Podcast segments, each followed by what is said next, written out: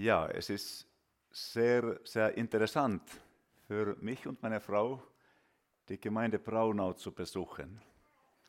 Denn wir haben die Gemeinde schon bei den kleinen Anfängen kennengelernt. Damals, ich glaube, Anfang der 80er Jahre war das. Ja. Und es ist einfach erstaunlich, es ist ein Wunder Gottes, was hier geschehen ist dass die Gemeinde so gewachsen ist, dass ihr so ein wunderbares Gemeindehaus habt. Es ist wirklich eine Freude für uns, euch alle, die Neuen, die Jungen zu sehen.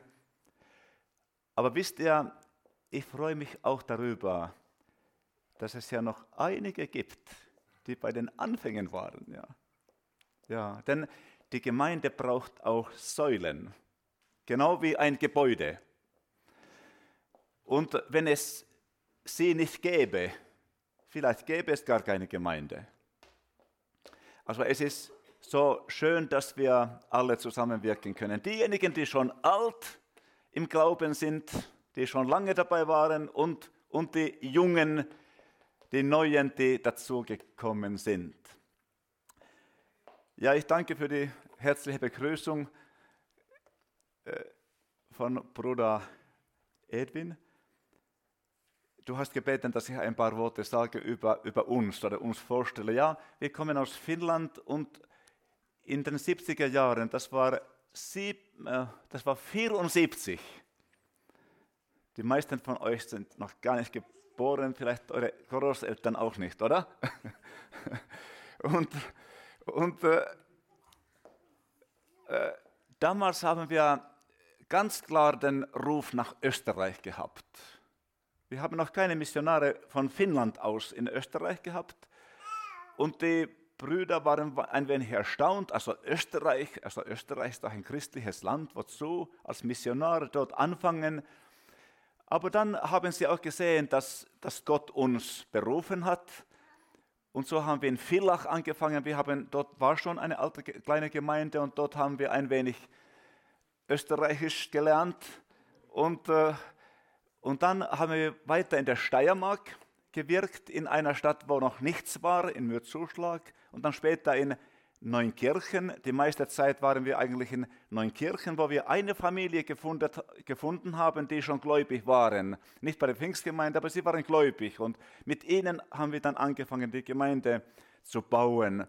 Und ich bin so froh, dass dort, wir wohnen übrigens jetzt dort südlich von Wien in Neunkirchen, und äh, es gibt dort eine sehr lebendige Gemeinde Jesu. Und äh, liebe, ganz liebe Grüße auch von, von der Gemeinde Neunkirchen. Ja, und überall, wo ich war, also ich, als ich in Pension gegangen bin, wollte ich natürlich etwas Zeit für mich, für meine Familie nehmen. Wir haben und wohnen immer noch offiziell in Helsinki aber wir haben dann so ein kleines Ferienhaus oder so Sommerhaus äh, in Nordfinnland gebaut, wo ich aufgewachsen bin, so 500 Kilometer nördlich von Helsinki. Und äh, dort wachsen einige Bäume und ich habe mir so eine, so, einen, so eine Liegematte, Liegematte gekauft, ja? Heißt das so? Hängematte, Entschuldigung, Hängematte, ja. Eine Hängematte gekauft und ich habe gedacht, ich werde diese Hängematte zwischen zwei Bäumen einspannen und dann werde ich einfach das Leben genießen, ja. Denn ich habe gedacht, es ist doch erlaubt für mich nach diesen 40 Jahren ungefähr Gemeindedienst oder Dienst im, im Reich Gottes. Aber eben in der Zeit, habe ich einen Brief aus Österreich bekommen. Anton Bergmeier als Vertreter der Innenmission im Namen des Vorstandes hat mich gefragt, ob ich nicht interessant hätte noch, äh, ob ich nicht Interesse hätte, noch einmal nach Österreich zu kommen und als Senior, Senior Missionar anzufangen. Und ich habe diesen Brief mit meiner Frau vor den Herrn gelegt und der Herr hat uns ganz deutlich gezeigt, er möchte, dass wir noch eine Zeit lang in Österreich wirken. Und wir, wir sind davon überzeugt, dass Gott alles so geplant hat und wir, wir sind so dankbar und so glücklich, dass wir haben in diesem Land noch dem Herrn und seiner Gemeinde dienen können seit, seit einigen Jahren. Ja, überall, wo ich war, habe ich meistens auch etwas über die Innenmission gesagt. Also unsere Gemeinden in Österreich haben doch die Innenmission. Kennt ihr das? Wisst ihr, was die Innenmission ist? Wer hat das Wort schon einmal gehört? Schon, schon alle. Also die Innenmission hat durch Jahrzehnte äh, Gemeinden gestützt, die schon ein wenig schwach waren oder die erst in, in den kleinen Anfängen waren. Äh, Evangelisten, Prediger, kleine Gemeinden oder Pionierarbeiten. Und ich könnte euch ein kleines Beispiel erzählen. Zum Beispiel die Gemeinde, die Gemeinde Klagenfurt ist schon eine ältere Gemeinde, aber sie haben eben Unterstützung gebrauch, gebrauch, gebraucht als Gemeinde. Er hat eine, mehrere Kinder und so hat die Innenmission eine Zeit lang die Gemeinde Klagenfurt unterstützt. Und wisst ihr, ich habe öfters die Gemeinde besucht, auch in den letzten Jahren. Und heute ist die Gemeinde Klagenfurt eine blühende Gemeinde. Eine blühende Gemeinde. Die Gemeinde wächst und sie haben ein schönes Gemeindehaus, aber sie haben keinen Platz mehr im Gemeindehaus. Das ist ihr größtes Problem ja, als Gemeinde. Sie haben keinen Platz und so müssen sie, sie haben die Gottesdienste in einem größeren Saal nur unter der Woche sie, können sie dort in Kleingruppen sein. Und heute unterstützt die Gemeinde Klagenfurt die Innenmission. So geht es. Und aus dem Grund ist es so wichtig, dass wir eine solche Mission, eine solche Kassa haben, auch als Gemeinden. Wer weiß, welche Gemeinde einmal Hilfe braucht. Übrigens, mir ist eingefallen von euch, Ihr habt einen wunderbaren Bruder nach Klagenfurt ausgesandt. Patrick. Patrick, er ist doch von euch. Ein Missionar nach, nach Klagenfurt, also großartig. Er ist ein feiner Mann, der für Jesus brennt. Ich habe ihn neulich getroffen bei der Sitzung der Innenmission. Außerdem fahren wir mit meiner Frau auch oft nach Rumänien wir haben dort einige Kinderprojekte für die ärmsten Roma-Kinder unterstützen dürfen. Und das ist auch etwas, was uns sehr begeistert hat. Aber heute möchte ich etwas sagen, was ich ganz besonders auf dem Herzen habe. Und das Wort ist, zum Anfang möchte ich das Wort aus dem 2. Korinther Kapitel 4 und Vers 7 lesen. 2. Korinther 4 und Vers 7. Wir haben aber diesen Schatz in irdenen Gefäßen, damit die überschwängliche Kraft von Gott sei und nicht von uns. Eines der schönsten Bilder in der biblischen Symbolik ist ein Gefäß oder ein Krug. In der Zeit Jesu waren sie meistens aus Ton.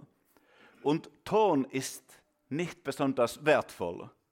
Er wird gedankenlos mit Füßen getreten. Und als Gott sein wunderbarstes Kunstwerk, den Menschen, schuf, hat er Ton, die Erde, als Material genommen. Nicht Gold, nicht Silber, nicht Diamanten, sondern Erde.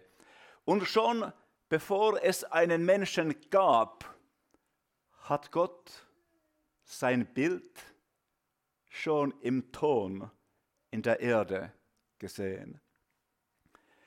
Heute wird meistens industriell gearbeitet, aber damals war es nicht so. Und heute gibt es auch Künstler, so Tonkünstler, die, die so wirken, so arbeiten wie damals vor 2000 Jahren. Ganz kurz möchte ich zum Anfang etwas über, über den Prozess sagen, äh, bevor ich euch das sage, was ich besonders auf dem Herzen habe. Durch Trockenheit war der Ton oft steinhart. Und der Töpfer hat die Steine im Wasser eingeweicht. Und mit diesem Wasserbad wurde, wurde die Unrein, jeder Schmutz und Unrein, Unreinheit entfernt von diesem Material. Und die Arbeit eines Töpfers war und ist noch heute mühsame Arbeit. Er hat lange den Ton schlagen müssen. Er hat äh, immer noch so kleine Steinsplitter gefunden. Und die hat er entfernen müssen. Denn wenn in, einem, wenn in einem Gefäß Steinsplitter geblieben sind, dann kann das Gefäß undicht sein. Es ist kein Zufall, dass die Bibel unser Leben mit diesem Prozess vergleicht. Gott hat Jeremia einmal in des Töpfers Haus geführt, denn dort wollte er ihm etwas zeigen. Und wir lesen aus Jeremia 18. Da sagt Gott, oder hat Gott zu ihm gesagt, wie der Ton in des Töpfers Hand, so seid auch ihr vom Hause Israel in meiner Hand. Wir sind also Ton in des Töpfers Hand. Nicht nur Israel, sondern auch wir als Gläubige, als Christen.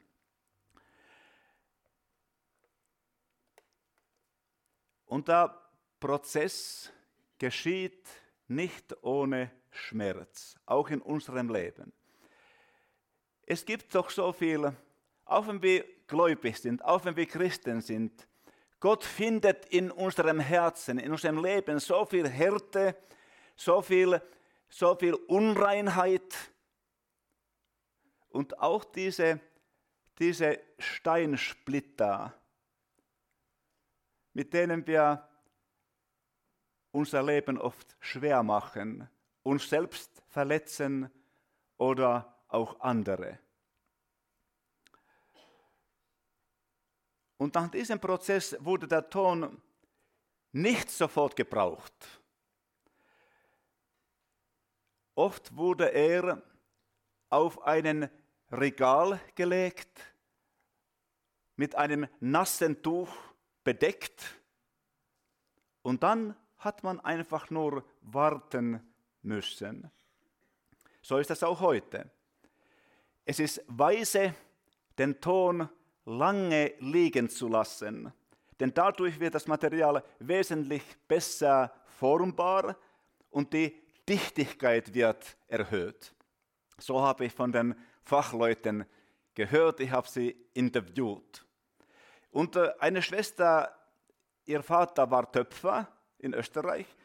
Sie hat erzählt, dass es immer bei ihnen zu Hause geheißen hat, langsam, langsam, nicht zu schnell, nicht zu schnell, nicht voreilig sein. Und das ist auch eine der schwierigsten Lektionen für uns Gläubige, für alle Gottesmenschen, nämlich das Warten. Ich liebe die Psalmen ganz besonders. Das ganze Wort Gottes ist etwas Heiliges, etwas Wunderbares, aber in gewissen Lebenssituationen habe ich hauptsächlich die Psalmen gelesen. Und die Psalmisten sprechen oft darüber, über das Warten. Die meisten Gottesmenschen haben in ihrem Leben eine Phase gehabt, wo sie haben nur, nur warten können. Sie haben gar nicht gewusst, was kommt. Wenn wir das wüssten, wäre es leicht. Aber sie haben nichts gewusst nur gewartet. Ich weiß noch, als ich, äh, ich habe mich mit 13 Jahren bekehrt. Also meine Eltern waren nicht Pfingster, sie waren gläubige evangelische Christen, aber wir haben noch keine Pfingstbewegung in unserem Ort gehabt. Und dann sind, die Pfingstler, dann sind die Pfingstler mit einem Missionseinsatz mit einem Missionszelt in, unseren, in unsere Ortschaft gekommen. Und äh, da habe ich mein Leben Jesus übergeben, mit 13 Jahren. Und äh, es hat nicht lange gedauert. Ich habe noch keinen Gemeindeanschluss gehabt. Nichts. Ich habe sehr wenig gewusst, aber Gott, Gott hat ganz deutlich zu meinem Herzen gesprochen. Ich möchte dich noch einmal gebrauchen für, dein, für mein Reich.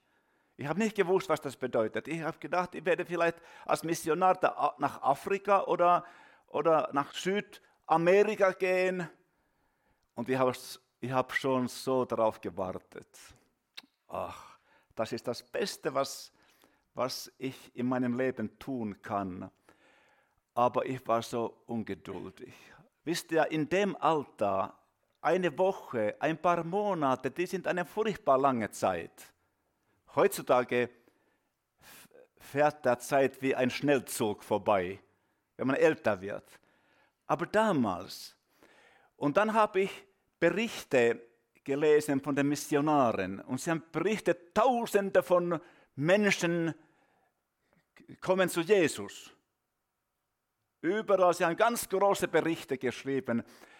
Und natürlich habe ich mich gefreut, dass Menschen Jesus erleben, aber ich war irgendwie entmutigt. Wisst ihr warum? Weil ich gedacht habe, bevor ich so alt bin, dass ich einmal ausgesandt werde, das dauert doch eine halbe Ewigkeit, sind praktisch alle schon bekehrt. Ihr habt ja keine Arbeit mehr dann. Ja. Naja, äh, leider gibt es noch einige, die nicht bekehrt sind. Und wir haben noch viel Arbeit. Nach langer Zeit hat der Töpfer den Ton vom Regal genommen und auf die Töpferscheibe gelegt. Und er hat verschiedene Gefäße geformt. Für Öl, für Wein. Wozu braucht man diese Gefäße? Für Wasser, für verschiedene Lebensmittel.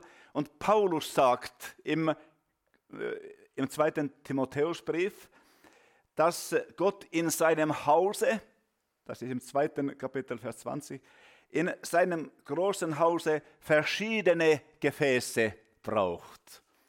Und es ist so wunderbar, dass wir so verschieden sind.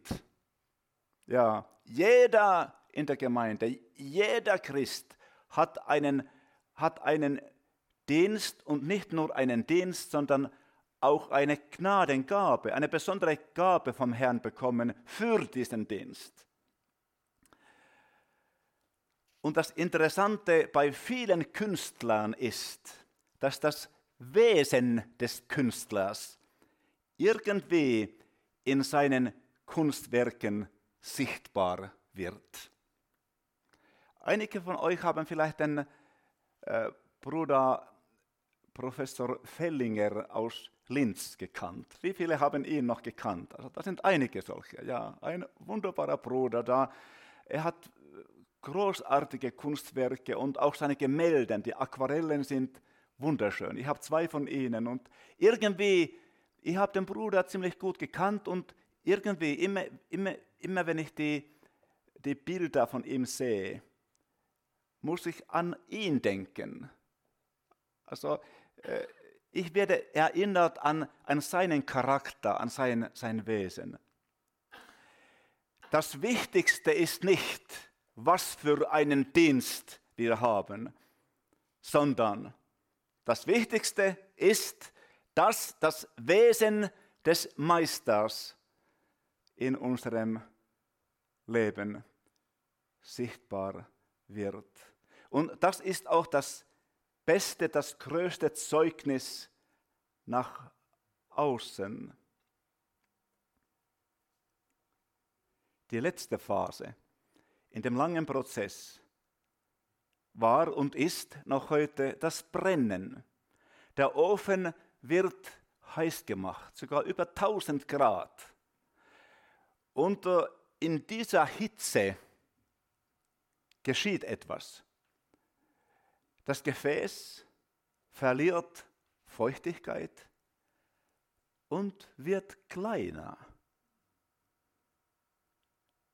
Nicht wie ein Gebäck im Ofen, größer mit Hefe, sondern die Gefäße werden kleiner. Und wisst ihr, das Interessante, das Paradoxale, würde ich sagen, bei dem geistlichen Wachstum ist, dass wir nicht größer werden unbedingt. Wir können auch kleiner werden. So klein und, und unsichtbar, dass niemand sagt, oh, wie bist du gewachsen, was hast du alles getan.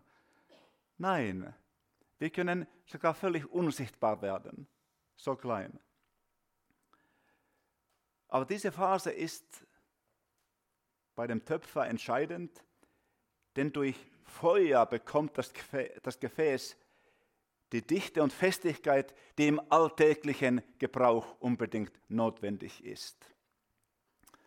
So, jetzt ist das Gefäß fertig. Ich könnte jetzt Amen sagen, ja. Ja, alles ist fertig. Ein, ein schönes, heiles Gefäß, von allen bewundert. Oh, wie bist du schön, wie bist du gewachsen, was für ein guter Christ bist du doch. Ist das das Endziel des Glaubens? Jetzt komme ich eigentlich zu dem Punkt, der für mich in den letzten Jahren besonders wichtig geworden ist. Wir haben als Familie immer viele Gäste gehabt. Wir haben vier Kinder und, und acht Enkelkinder und wir hatten immer viele Gäste. Und äh, meine Frau hat unzählige Gäste bewirtet. Sie möchte nicht, dass, dass ich das öffentlich sage, aber so ist das jedenfalls. Ja. Sie hat viele bewirtet. Sie kann die besten Wiener Schnitzel machen. Ja. Niemand in Finnland, niemand in Finnland kann so gute Wiener Schnitzel machen, denn sie hat das in Österreich gelernt. Und Sachertorten. Also immer wenn ich äh, mit Gästen in Wien bin und ich zeige ihnen ein wenig Wien und dann gehen wir an, der, an dem Sacher Café vorbei. Wisst ihr, in der Kärntner Straße ist das ja. Ich sage also, dieses Café hat das, das Geheimrezept für die Sachertorte. Niemand weiß das Rezept, nur meine Frau. Und einige von ihnen haben daran geglaubt, also weil die Torte so gut geschmeckt hat. Ja. Aber dadurch, dass wir so viele, viele Leute immer hatten in unserem Haushalt, sind manche Gefäße kaputt gegangen und manche haben einen kleinen Sprung. Als Christen haben wir oft ein Idealbild, wie ein guter Christ sein und sogar aussehen sollte. Früher hat das Aussehen aus viel mehr bedeutet als heute. Gott sei, Dank, Gott sei Dank ist das nicht mehr so. Und trotzdem, obwohl wir das Idealbild haben, immer noch, trotzdem gibt es so viele Gläubige, die in ihrem Inneren schwere Verletzungen, Enttäuschungen, Misserfolge tragen, die unerfüllten Träume können einen lahmlegen. Wisst ihr, ich weiß, worüber ich rede. Ich weiß das. Aus meinem eigenen Leben, aber ich habe mit so vielen Gläubigen Gespräche geführt. Das schöne Gefäß hat Sprünge. Aber Gott verwirft uns nicht, wenn wir versagen. Im Gegenteil, Gott wendet den Zerbrochenen eine besondere Liebe zu. In der Heiligen Schrift haben wir so viele Verheißungen für die Zerbrochenen. Nur einen Vers lesen wir jetzt gemeinsam. Psalm 34, Vers 19. Der Herr ist nahe denen, die zerbrochenen Herzen sind und hilft denen, die ein zerschlagenes Gemüt haben. Gott braucht keine menschliche Vollkommenheit. Noch einmal, Gott braucht keine menschliche Vollkommenheit. Sein Prinzip ist anders. Er wirkt durch alle menschlichen Eigenschaften, aber auch durch Versagen. Ich habe neulich ein sehr gutes Buch von John Böck gelesen. Leider ist das Buch meines Wissens noch nicht in Deutsch. Aber frei übersetzt heißt der Titel Gott braucht keine Vollkommenen. In den finnischen Schulen, jetzt möchte ich ganz kurz etwas über Finnland erzählen. In den finnischen Schulen gibt es eine alte Tradition. Das war schon, diese Tradition war schon in, unserer, in meiner Kindheit und ist immer noch. Einmal im Jahr werden aus jeder Klasse ein Bub und ein Mädchen gewählt, die eine kleine Statue bekommen. Jetzt zeige ich euch etwas. Ist das da? Ja. Eine kleine Statue bekommen. So sieht diese Statue aus. Leider ist sie ein wenig äh, kaputt. Aus dem Grund habe ich sie bekommen von meiner Tochter, die eine Schule leitet in Finnland. Diese Statuen kann man nirgendwo kaufen, nur die Schulen können diese Statuen bestellen. Ja. Und diese Statue, diese Kopfbüste symbolisiert das Idealbild eines vorbildlichen Schülers. Er muss nicht die besten Noten haben, das nicht.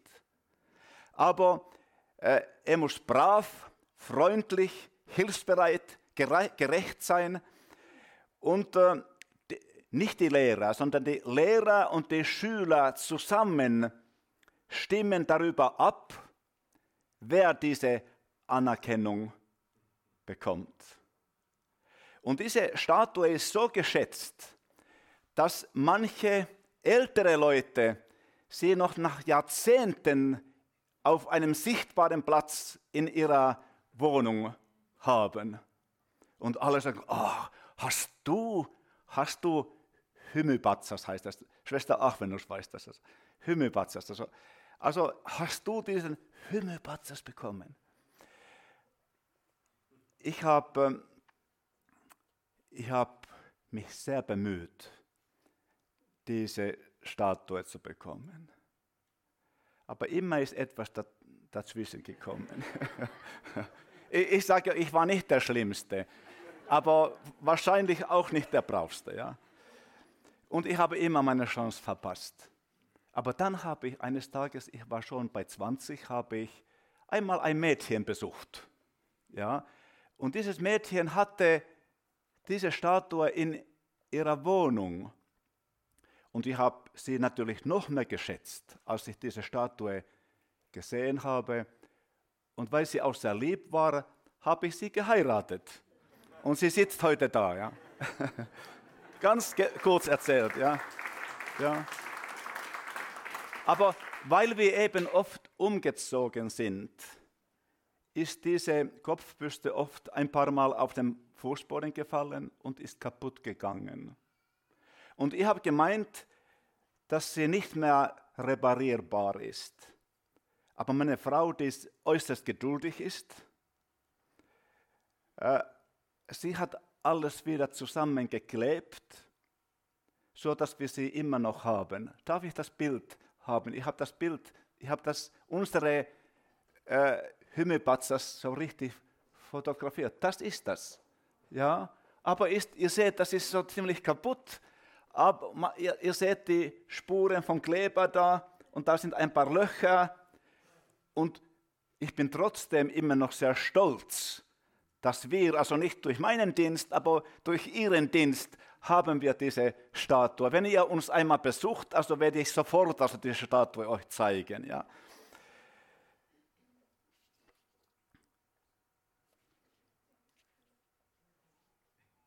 Ich habe gelernt, das Unvollkommene zu lieben, weil ich selbst unvollkommen bin. Und weil ich weiß, dass Gott das Unvollkommene lebt. Aber ich habe dann etwas ganz Interessantes gelesen. In Japan gibt es eine besondere Kunstart, Kintsukuroi. Kintsukuroi. Und es gibt Künstler, die darauf spezialisiert sind, in ihrer Sicht ist ein Gegenstand schöner, wenn er zerbrochen ist. Und die Sprünge werden mit Gold oder Silber verfüllt. Und jetzt können wir das zweite Bild sehen. Also Sprünge werden mit Gold oder Silber bei dieser Kunstart verfüllt. Ist das nicht etwas Schönes? Ist das nicht etwas Schönes? Ein Gefäß, das schon kaputt gegangen ist, das schon manches erlebt hat. So wird ein zerbrochenes Gefäß wertvoller und bekommt eine einzigartige Schönheit. Unser Idealbild von einem Gottesmenschen entspricht nicht immer den biblischen Tatsachen. Die Bibel beschreibt sehr realistisch auch die Fehler und Tiefpunkte, die Gottes Menschen in ihrem Leben hatten. Und trotzdem hat Gott aus diesen Menschen etwas Wunderbares gemacht. Sie haben einfach ihr zerbrochenes Leben zu Gott gebracht. Gottes Kraft ist trotz ihrer Schwachheit und vielleicht auch durch ihre Schwachheit geflossen. Vielen Menschen zum Segen. Jesus ist nach seiner Auferstehung seinen Jüngern erschienen. Und er hat etwas gehabt, was ich lange nicht verstanden habe. Ich habe immer gedacht, der Auferstehungsleib muss doch vollkommen sein. Und da können keine Spuren vom alten Leben sein. Aber der Auferstandene hat an seinem Körper Spuren von seinen Leiden gehabt, die Nägelmale. Denn Thomas hat gesagt, Johannes 20, Vers 25, wenn ich nicht seinen Händen in die Nägelmale, äh, wenn ich nicht in seinen Händen die Nägelmale sehe und meinen Finger in die Nägelmale lege und meine Hand in seine Seite, so kann ich es nicht glauben. So hat der Thomas gesagt. Und ich bin so dankbar, dass es einen Thomas gab denn er ist der wahrhaftige Zeuge für die Auferstehung. Er wollte wissen, wie es wirklich ist. Der gesegnete Thomas. Er wird oft so beschimpft, aber also ich liebe den Thomas. Manche, die Jesus in einem Gesicht gesehen haben, zum Beispiel in der islamischen Welt. Meine Frau hat Jesus einmal in einem Gesicht gesehen, schon bevor sie gläubig war. Das ist möglich. Äh, zum Beispiel ist in der islamischen Welt kommt es oft vor, besonders in den letzten Jahren, dass Menschen, die nichts von Jesus wissen, dass sie Jesus sehen. Und viele von ihnen haben berichtet, dass Jesus die Nägelmale hatte in seinen Händen.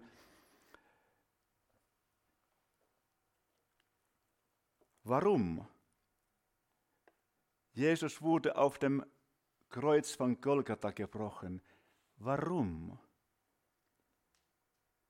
Durch seine Wunden ist Jesus wie einer von uns verletzt, nur ohne Sünde. Und Petrus sagt, durch seine Wunden seid ihr heil geworden. Durch seine Wunden seid ihr heil geworden. Darum kann er mit uns darum kann er mit unserer Schwachheit mitleiden und uns auch heilen. Jesus wurde auch zerbrochen, wie wir, nur ohne Sünde. Niemand wird verschont auf dem Gebet. Niemand. Wir sind alle als Menschen so verletzlich. Als kleine Erinnerungen, als kleine Erinnerung an meine Verletzlichkeit habe ich mich heute in der Früh beim Frühstück im Hotel verletzt. Und sie haben mir so etwas gebracht, also, dass ich nicht geblutet habe. Ich möchte noch etwas erzählen über unsere Gemeinde, der ich lange gedient habe. Als ich in der Salem-Gemeinde in Helsinki begonnen habe, das war in den 90er Jahren, als Gemeindeleiter, als Pastor, war die Gemeinde kurz zuvor durch die tiefste Krise ihrer Geschichte gegangen. Manche haben die Gemeinde verlassen, viele haben sich zurückgezogen, waren nicht mehr aktiv in der Gemeinde. Und weil die Salem-Gemeinde doch eine bekannte Gemeinde ist, ist, war es eine große Gedemütigung für sie, weil die Zeitungen, sogar das Fernsehen über den Streit, über die Spaltung berichtet haben. Und als ich dort angefangen habe, war die ganze Situation sehr gespannt. Ich möchte jetzt nicht Einzelheiten beschreiben, ich kann nur kurz sagen, dass es um den Toronto-Segen ging. Einige haben gemeint, dieser, dieser Segen, dieser Toronto-Segen äh, ist eine Antwort auf unsere Gebete. Jetzt wird Gott etwas Neues tun, aber die anderen wieder haben gemeint, das ist etwas Seelisches, und wird die Gemeinde kaputt machen. Und es ist so weit gegangen, dass der Gemeindeleiter hat die Gemeinde verlassen müssen. Es war eine sehr schwere Krise. Und ich wusste nicht, was ich tun sollte in dieser Situation. Es gab zwei große Parteien und beide wollten, dass ich für sie bin. Aber ich wollte natürlich nicht äh, äh, parteiisch sein oder zu einer Partei gehören. Und bei einer Gebetsstunde habe ich ein Gesicht gehabt, ein Bild gehabt. Nicht mit meinen leiblichen Augen, aber sehr, sehr deutlich innerlich. Ich habe gesehen, als ob eine große Flut über die Gemeinde gekommen wäre, wie ein, wie ein Tsunami über die Gemeinde mit großer Kraft. Und ich sah, wie die Gemeinde da stand. Und einige standen wie Statuen. Und die Welle ging an ihnen vorbei. Aber die meisten haben ihre Herzen geöffnet. Und diese Flut, dieser Strom hat sie durchflutet. Und ich habe das Wort bekommen, die Flut der Versöhnung. Aber was soll ich damit anfangen? Versöhnung. Wir haben doch schon immer Versöhnung gepredigt in der Gemeinde. Dann habe ich mit unserem alten und er hat gemeint, das ist vom Herrn, sollten wir nicht ein Jahr der Versöhnung proklamieren. Und wir haben das getan. nicht sehr groß, aber wir haben das bei der Leiterschaft ausgemacht. Wir werden nicht mehr diejenigen, die weggegangen sind. Wir werden nicht erwarten, dass sie jetzt zurückkommen, dass sie sich beugen. Darauf haben wir doch schon immer gewartet, dass sie sich beugen, sondern wir werden uns als Gemeindeleitung entschuldigen, weil wir nicht ein Hirtenherz hatten bei dieser Krise, weil wir hart waren. Wir haben gemeint, also wir haben Recht, sie sind schuld, die weggegangen sind. Und so habe ich meiner Predigt, bei meiner Predigt öffentlich, ich habe mich für die Gemeinde entschuldigt. Wir haben uns versöhnt mit, auch mit einer charismatischen Gemeinde, mit der wir eine sehr starke Spannung hatten. Der Gemeindeleiter hat sich entschuldigt, ich habe mich für die Gemeinde entschuldigt. Und wir haben viele, viele Gemeindemitglieder, die weggegangen sind, getroffen. Und wir haben sie gefragt, könnt ihr uns vergeben? Könnt ihr uns vergeben? Manchmal sind Leute zu mir gekommen, Leute, die weggegangen sind. Sie haben eine Zeit lang äh, praktisch die Gemeinde beschimpft, also was da alles geschehen ist. Ich habe nur zugehört. Und als sie alles gesagt haben, habe ich dann gesagt, ich hätte eine Frage. Kannst du, könnt ihr uns vergeben? Und in dem Augenblick ist schon etwas geschehen.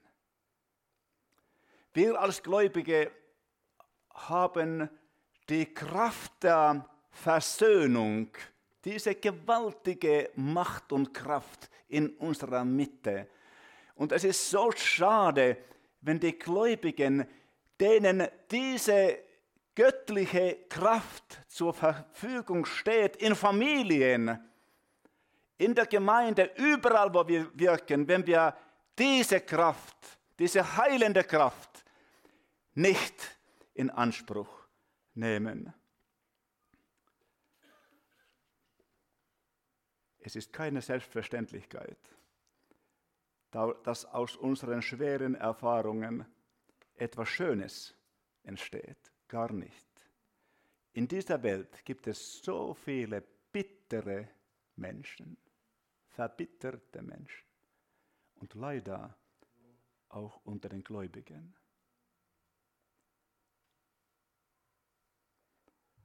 Das Zerbrochene, das wir in uns und in anderen sehen, ist eine Herausforderung nach Befreiung und Heilung zu suchen. Aber eins ist sicher, die Sprünge, die in unserem Leben entstanden sind, können mit der Kraft des Blutes Jesu durch das Wirken des Heiligen Geistes geheilt und sogar vergoldet werden. Es gibt so wunderbare Menschen unter den Gläubigen. Die meisten sind die Gläubigen wunderbare Menschen. Aber diese wunderbaren Menschen sind nicht Menschen, die ein leichtes Leben hatten. Das kann ich euch sagen. Nicht unbedingt. Vielleicht fragt ihr, wie, geht es jetzt in der Gemeinde der Salem-Gemeinde? Gott hat die Gemeinde gesegnet. Wir sind wieder eine wachsende Gemeinde, eine lebendige Gemeinde und die Kraft der Versöhnung, die wir immer noch brauchen, wirkt immer noch in unserer Mitte.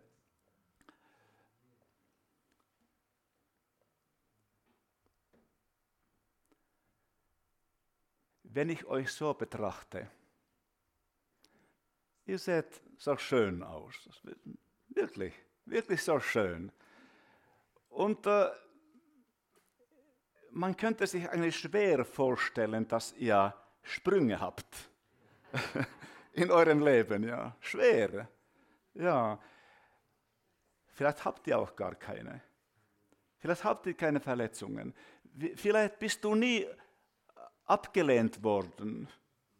Vielleicht warst du nie enttäuscht. Das wäre schön. Ich gratuliere dir und besonders den jungen Leuten, wenn es so ist. Ich gratuliere dir euch. Aber vergiss nicht, was ich heute gesprochen habe. Und wenn du Verletzungen hast in deinem Herzen, ich habe sehr starken Eindruck, ich muss das sagen. Die Kraft des Blutes Jesu, die Kraft des Heiligen Geistes wirkt. Nicht nur irgendwann, sondern jetzt, heute, in unserer Mitte. Gott möchte dich innerlich vollkommen heilen. Die Wunderstelle in deinem Herzen, die vielleicht wehtut, immer wenn du daran denkst, tut weh. Aber Gott kann aus dieser Wunderstelle einen Segen machen für dein Leben und auch für andere Menschen.